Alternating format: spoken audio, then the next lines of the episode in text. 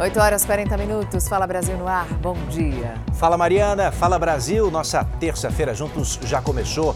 O WhatsApp, o principal aplicativo de mensagens do mundo, ficou fora do ar por quase duas horas. Aqui no Brasil, foi durante a madrugada. Vamos falar com a repórter Paola Viana. Paola, muito bom dia para você. O que, que a empresa responsável pelo WhatsApp já declarou? Oi, Mariana, bom dia a você, muito bom dia a todos. A empresa, por enquanto, ainda não divulgou o que ocasionou o problema.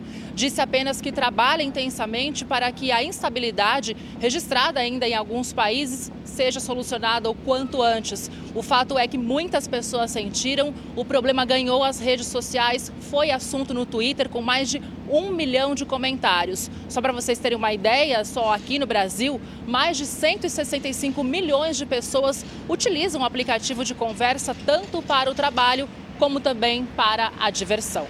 Edu e Mariana. E uma vítima de um grave acidente estava recebendo atendimento médico ainda quando teve todos os documentos roubados. Os criminosos usaram os documentos dela para praticar crimes, agora é ela quem tem que provar na justiça que é inocente. Doliana teve os documentos furtados após ser atropelada perto de casa. Foram levados também R$ 2.500 que estavam na bolsa dela, os sapatos e parte da roupa que ela vestia na hora do acidente. Pouco tempo depois, a mulher descobriu que a documentação dela foi usada por criminosos. Eles ligavam oferecendo 10 mil, mas para você receber os 10 mil, a pessoa tinha que é, depositar 8 mil. Na fala dela, ela falou que eu estava presente dentro do banco com ela.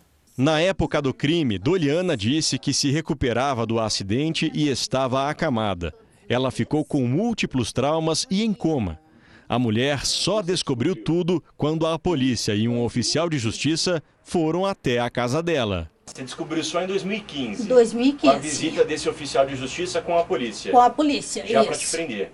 Isso. Aí o oficial de justiça interrompeu, não deixou os policiais e eu fui à minha defesa, onde eu fiz os vídeos da deficiência, ainda estava com aparelhos, dificuldades para andar. Hoje, aos 40 anos, Doliana está aposentada por invalidez por causa das sequelas do acidente. Ela sofre com espasmos cerebrais, crises de epilepsia e desmaios. E trava uma batalha na justiça que já dura sete anos para provar a inocência. É muito triste, né? Saber que pessoas que, diante ao meu estado, por exemplo, completamente inválida, impossibilitada de tudo, a pessoa usar-se disso. É fundamental que as polícias de investigação no Brasil, as polícias civis, invistam num sistema de identificação digital para evitar que erros como esse, erros banais, intoleráveis, inadmissíveis como esse, continuem acontecendo. A perda de documentos pode trazer uma série de prejuízos para as vítimas, já que existe um mercado paralelo de documentos pessoais. Por isso, o especialista orienta, em caso de perda ou roubo de documentos, registrar boletim de ocorrência. Porque quando o nosso nome for aparecer como autor de um crime, nós vamos ter lá a comprovação de que, na verdade, nós fomos vítimas do, do, do, do crime. Notícia ao vivo aqui é prioridade. Polícia de São Paulo na rua nesse instante, investigando um complexo esquema de lavagem de dinheiro. Vamos acompanhar tudo em tempo real. O repórter Rafael Ferraz traz os detalhes para gente. Bom dia, Rafael. Qual o tamanho do prejuízo que essa quadrilha já causou, hein? Olha, Edu, bom dia para você, para Mariana e para quem nos acompanha. Você vai se impressionar. Inicialmente o valor era de 13 mil reais. Só que durante a investigação, o delegado descobriu que as empresas de fachadas, né, que foram criadas aí durante um ano, movimentaram 100 milhões de reais aqui no estado de São Paulo. Tiago Jardim vai mostrar para a gente que, inclusive, aqui durante os cumprimentos de mandado de busca e apreensão, dois carrões avaliados aí em cerca de 400 mil reais e o proprietário também foi, é, o proprietário foi trazido aqui para o Palácio da Polícia e esses dois carrões foram apreendidos.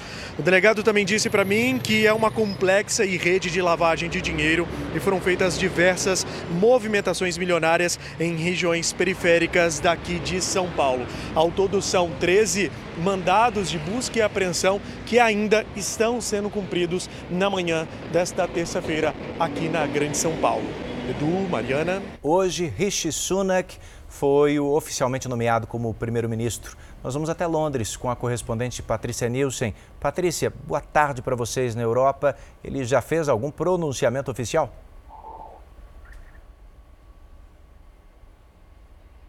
Bom dia a todos aí no Brasil. Já sim, Edu, assim que recebeu oficialmente o cargo, o novo premier britânico fez um breve pronunciamento oficial a toda a nação. Sunak disse que admira a vontade que Liz Truss tem de querer fazer mudanças, mas afirmou que alguns erros foram cometidos sem intenção, mas foram erros.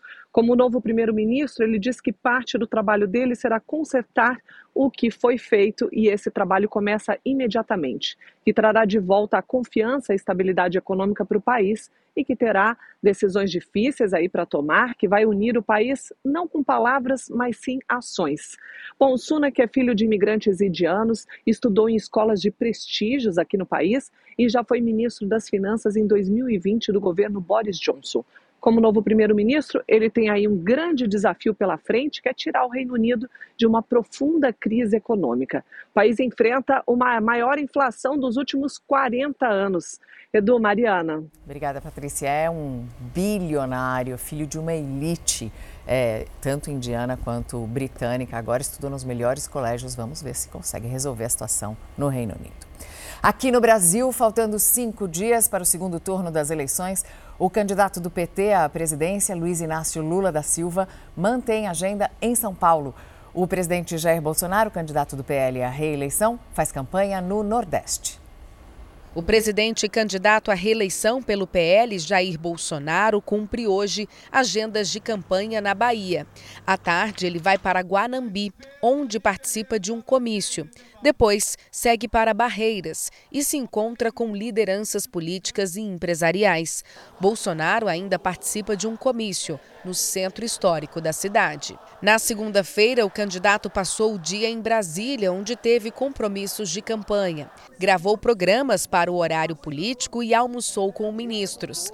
Depois seguiu para acampamentos rurais em Samambaia, a 30 quilômetros do centro de Brasília. Bolsonaro agradeceu a coragem dos presentes por enfrentarem o sistema ao não apoiar a esquerda. Só no correr de anos, só agora, 10 meses, o meu governo concedeu mais títulos do que oito anos de Lula.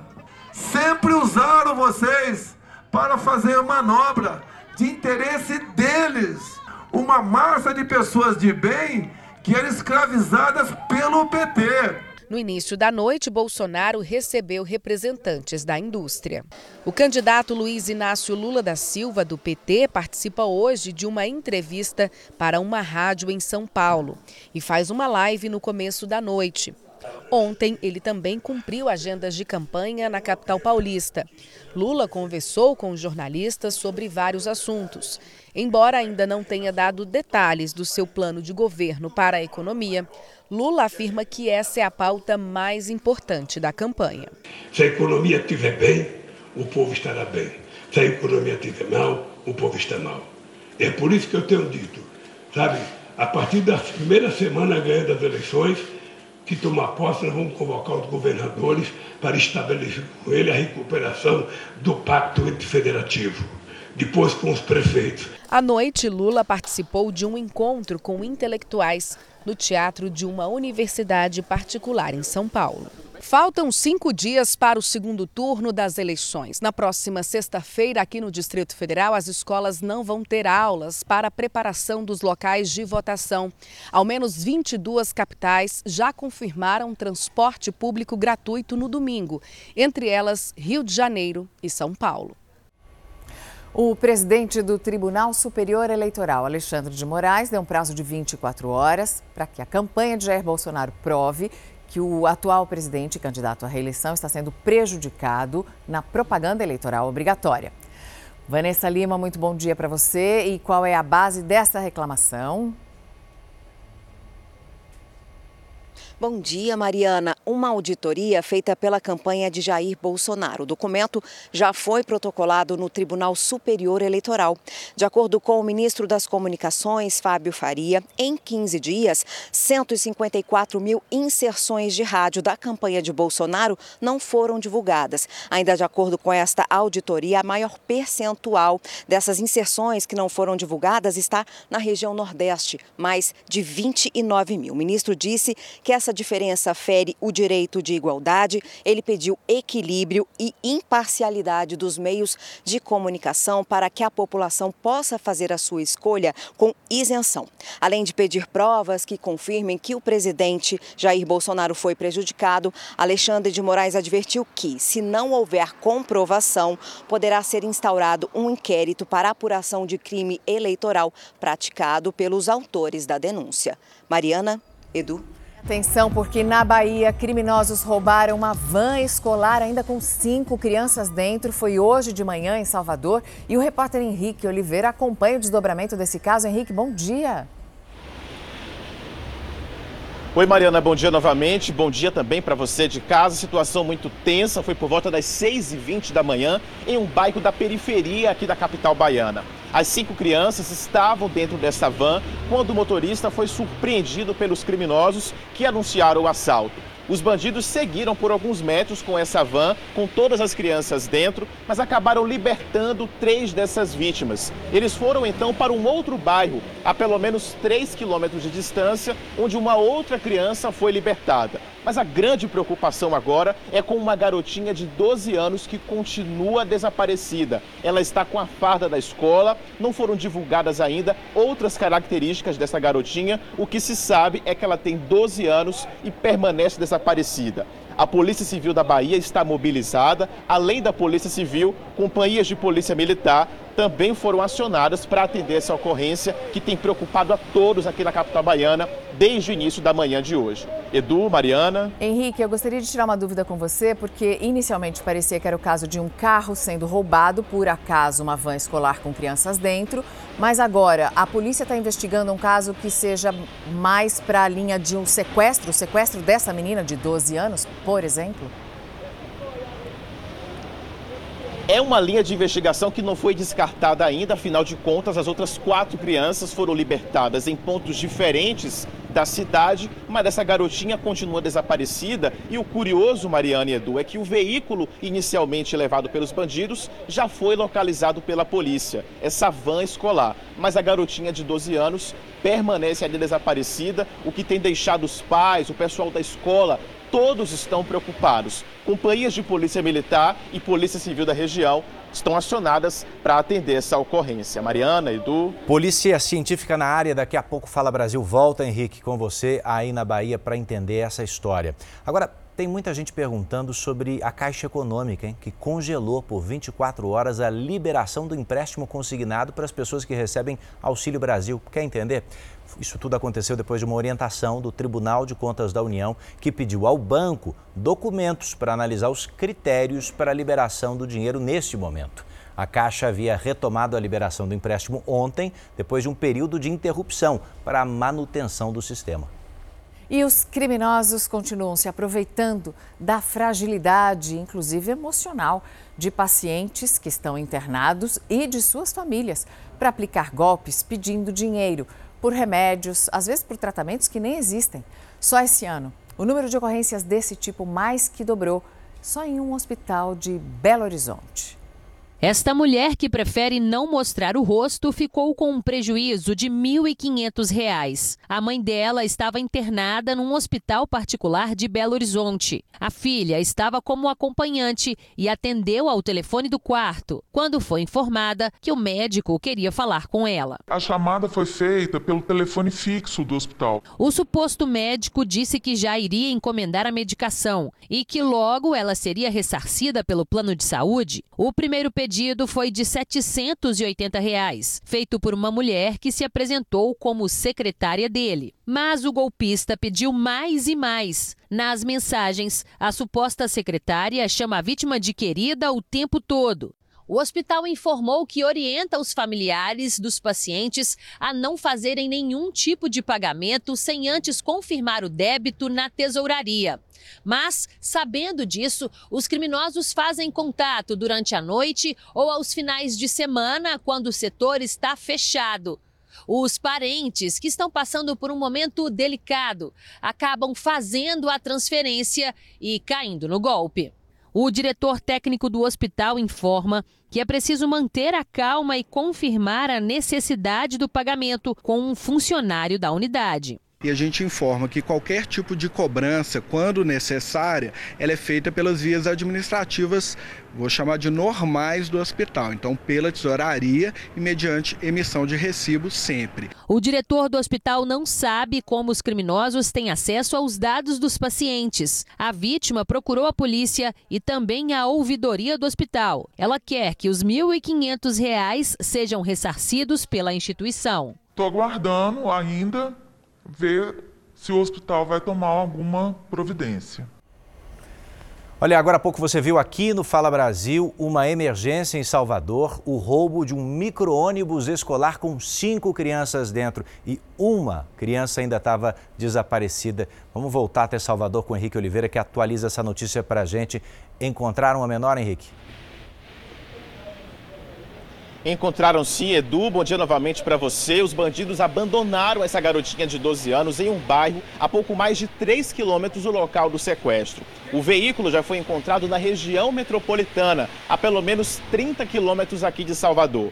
Esse assalto aconteceu por volta das 6h20 da manhã de hoje. As crianças estavam a caminho da escola quando os bandidos abordaram o motorista da van e pediram o veículo. Três crianças foram abandonadas ali mesmo e outras duas foram abandonadas em bairros diferentes. Os homens continuam foragidos e a Polícia Civil da Bahia permanece em operação para localizar os envolvidos nesse crime. Edu, Mariana. Obrigada, Henrique. São três homens, então, que assaltaram uma van escolar, levaram as crianças, mas felizmente deixaram todas pelo caminho. Esses homens, então, três homens ainda estão sendo procurados. Agora, as informações sobre a guerra entre Rússia e Ucrânia. Um ataque da Rússia deixou pelo menos cinco pessoas feridas hoje na Ucrânia. Vamos até a Europa com a nossa correspondente Ana Paula Gomes, que tem os detalhes né, sobre esse caso, mais esse caso. Ana, boa tarde para você. Onde foi esse novo bombardeio? Quais são as últimas informações sobre o conflito na região? Bom dia, Mariana, Edu. Olha, na cidade de Melitopol, no sul da Ucrânia, um drone atingiu um carro, mas a explosão foi tão grande que também destruiu parte de um prédio. Os cinco feridos foram levados para hospitais da região. A guerra completou aí oito meses e agora a Rússia justifica esse ataque dizendo que a Ucrânia vai usar a chamada bomba suja que teria material radioativo. A OTAN, Aliança Militar do Ocidente, que tem também os Estados Unidos, condena a posição da Rússia e diz que o governo de Vladimir Putin está mentindo. Edu Mariana. Obrigada, Ana Paula, pelas informações. Gente, eu sou da época, eu nasci nos anos 60 ainda, Edu. Eu sou da época em que as crianças usavam fraldas de pano. O meu filho já usou todas as fraldas descartáveis. Agora, a Malu tem uma nova opção aí, hein, Edu? Estamos falando da terceira geração, é isso? é, pois é. Coisas diferentes que vão surgindo para ajudar o meio ambiente e o bolso. Ah, eu tô dentro dessa. Não, não fiz a transição ainda. Eu também sou da fralda de, de pano. De pano? De pano Com aquele alfinetão, né? Dona Maria Lúcia trocou muitas. Ontem eu fui para a farmácia comprar fraldas descartáveis, mas você vai conhecer agora a chamada ecofralda e vai descobrir se espantar com a gente a quantidade de plástico que a gente está despejando no meio ambiente com as fraldas da atualidade. Olha só. Elas foram criadas há mais de 70 anos para trazer praticidade e ainda vendem muito. O Brasil é o terceiro maior consumidor de fraldas descartáveis do mundo. A gente usa a fralda descartável por causa da facilidade, né? Teriam tempo para ficar lavando fraldas? Não, não, não, não, Hoje em dia, do jeito que está dinâmico as coisas, né? Bem difícil.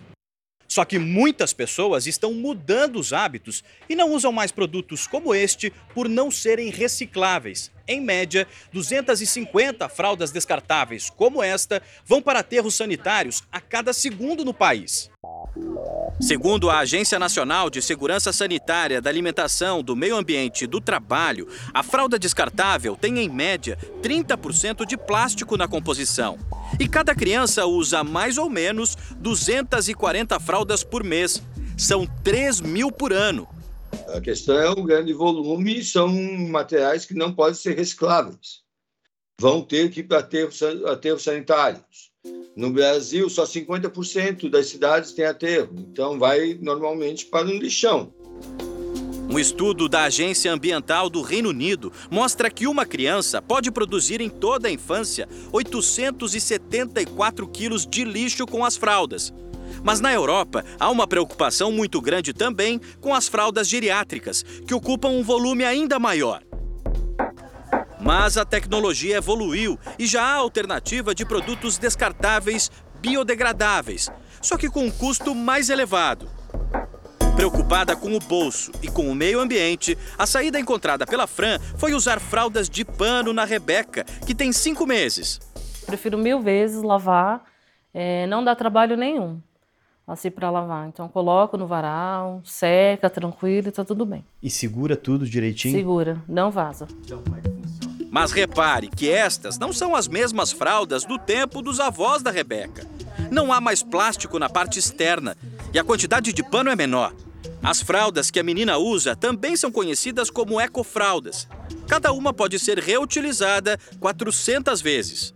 A capa ela tem uma película é, que é colada no próprio tecido de poliuretano. Essa película ela é especial, então ela, ela é ventilada e também é flexível, então o bebê fica super confortável nela. O absorvente é, que vem na fralda são os absorventes de microfibra. Eles têm altíssimo poder de absorção também. O tecido do forro que vai em contato com a pele do bebê, ele afasta a umidade da pele e deixa o bebê sequinho, igualzinho uma fralda descartável. Quando entram outros tipos de alimento na dieta da criança, além do leite materno, começa também o uso de mais um forrinho que vai entre a pele do bebê e a fralda. Eles são feitos de fibra de bambu ou de milho e podem ir para o lixo. A Mônica garante que todo o restante pode ser lavado na máquina. Ela recomenda até o desfraude o uso de 20 capas e 44 absorventes, que depois podem ser doados ou até mesmo revendidos bebê vai usar mais ou menos 6 mil fraldas do nascimento até o desfraude. Então, aí você já vê a economia. Uma fralda custa mais ou menos um real cada uma. Então, você vai economizar só de fraldas pelo menos 4 mil reais, você economiza fácil. A preocupação desta outra mãe é que as filhas cresçam com a ideia de produzir cada vez menos lixo. A gente busca o máximo possível evitar a fralda descartável. Cada fralda dessa demora mais ou menos uns 450 anos para se decompor. Então a gente troca é, essa que não faz bem para o meio ambiente por uma reutilizável. Isso que nos motiva.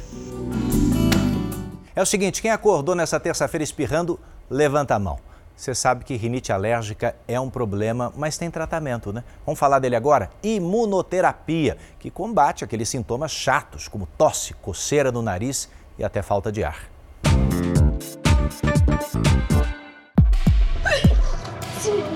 A rinite alérgica atrapalha muita gente. Quando o tempo está mais seco, então, os sintomas começam a aparecer. Espirro, né? Eu também tenho um pigarro, fica, né? O nariz começa a escorrer, muita coriza. Dá uma dificuldade na hora de respirar. É, eu sinto uma coceira no nariz. Geralmente é muito espirro, muita coceira. Eu sinto coceira nos olhos, no nariz, né? E muita falta de ar, às vezes, à noite. O que muitas pessoas não sabem é que existe um tratamento para este tipo de alergia uma vacina. Eu não sabia, nunca vi falar, não. É bom, né? Se tiver, seria ótimo. É importante sim, eu acho que se tratar é uma prevenção, né? A vacina é prevenção. Mas calma, não é o mesmo tipo de vacina que existe para a Covid-19, por exemplo. Ela não é uma vacina onde você tem vírus é, atenuados, vírus vivo, vírus morto.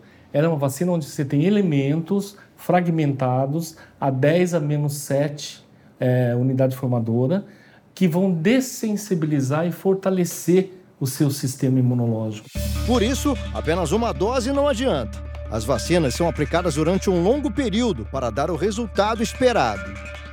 O tratamento é caro. Cada dose dessa custa entre 300 e 500 reais. E o primeiro ciclo vacinal, que é obrigatório, dura dois anos, com as doses sendo aplicadas a cada oito semanas. Em compensação, o efeito é muito duradouro. A imunoterapia pode agir no organismo do paciente por toda a vida dele. E depois desses dois anos, eu, eu avalio se ele precisa fazer uma manutenção semestral ou anual. O Alistair vivia tendo crises alérgicas que incomodavam muito. Ele faz imunoterapia desde 2007 e não tem dúvida que o tratamento significou uma mudança de vida. Daquela época para cá que eu fiz esse tratamento, eu posso dizer que a minha resistência é melhor do que quando eu tinha 35. Hoje eu estou com 45 e eu tenho uma, uma resistência, não tenho mais esse problema de alergia. Melhorou significativamente. Ele garante que o custo-benefício vale a pena. Apesar das doses caras, gastava muito mais com medicamentos antialérgicos e até antibióticos. É um investimento que você faz na saúde, né? A qualidade de vida. Eu acho que minha qualidade de vida mudou, assim, muito mesmo. O tratamento não é oferecido pelo SUS e nem faz parte da lista da Agência Nacional de Saúde. Nos planos de saúde, os médicos optam pela imunoterapia apenas no caso de pacientes mais sintomáticos. As vacinas desse tipo não são utilizadas somente para tratar de rinite alérgica. Temos outras imunoterapias para infecção de urina de repetição, para amidalite, para otite, para sinusite, para candidíase, que é uma situação que acomete muitas mulheres, né? Ficamos na torcida para que esta importante ferramenta de proteção se torne mais acessível e dê qualidade de vida para outras pessoas. Hoje em dia, a vida nova. Nas Filipinas, uma universidade promoveu uma campanha diferente contra a cola. Os alunos tiveram que criar chapéus que impedissem que outros pudessem olhar ali durante a prova. A universidade resolveu colocar em prática um jeito diferente de evitar as colas. Inspirada numa campanha de 2013, quando os alunos usaram folhas de sulfite, a professora incentivou os estudantes a criarem os seus próprios chapéus. Tudo para evitar a famosa espiadinha do colega. O resultado foi esse show de criatividade. Teve chapéu anticola de caixa de ovo, imitando um corvo, chapéu de bruxa, de guerreiro romano. Tem gente que ficou com preguiça e usou simplesmente o capacete da moto. Os chapéus criativos fizeram maior sucesso nas redes sociais. E o melhor de tudo, sem ter como colar, os alunos estudaram e tiraram boas notas nas provas. Já pensou se a moda pega? Eu nunca colei, acredita? Não. Já hoje em dia eu não posso dizer a mesma coisa. Vamos falar agora sobre a casa onde o cantor Elvis Presley passou a lua de mel com a esposa Priscila. Ela foi vendida, hein? Sabe por quanto? 30 milhões de reais. A mansão fica em Palm Springs, na Califórnia. Tem muita história para contar. O lugar bonito, hein? O imóvel tem quatro quartos, cinco banheiros, além de um belíssimo espaço de lazer completo. Alguns meses depois do casamento e do nascimento da filha, Elvis e Priscila se mudaram para essa mansão, onde viveram por cerca de um ano. O atual comprador vai herdar com a casa todos os objetos que são exclusivos do astro, que morreu em 1977, aos 42 anos. Sobe o som, diretor. It's, adoro. It's now or never. Ah, não, essa é Suspicious Mind. Adoro. A gente pode nem, nem falar bom dia, boa tarde, acabou. Fica só ouvindo. Já Elvis. entrega assim pro, pro, pro César? É, César Filho, você gosta do Elvis? Eu sou apaixonado por Elvis Presley. Para mim, existem três grandes vozes no mundo para mim: Frank Sinatra, Elvis Presley e Freddie Mercury. Esses são os meus preferidos. Mas eu posso dizer Elvis- que eu posso dizer que hoje o rei voltou. Você. Não, você voltou, Edu. Um e vocês estão você. combinando também. Opa, É, claro, olha aí, ó. Claro, claro. Então vai, eu vou no It's now or never. Pronto, tá feito. Come hold me tight. Kiss me, my Olha darling. que beleza, um trio. My tonight. É o karaokê da, da Record TV. Muita alegria para vocês nesta terça-feira. Que ela Amém. seja duplamente abençoada. Um beijo e até amanhã, se Deus quiser.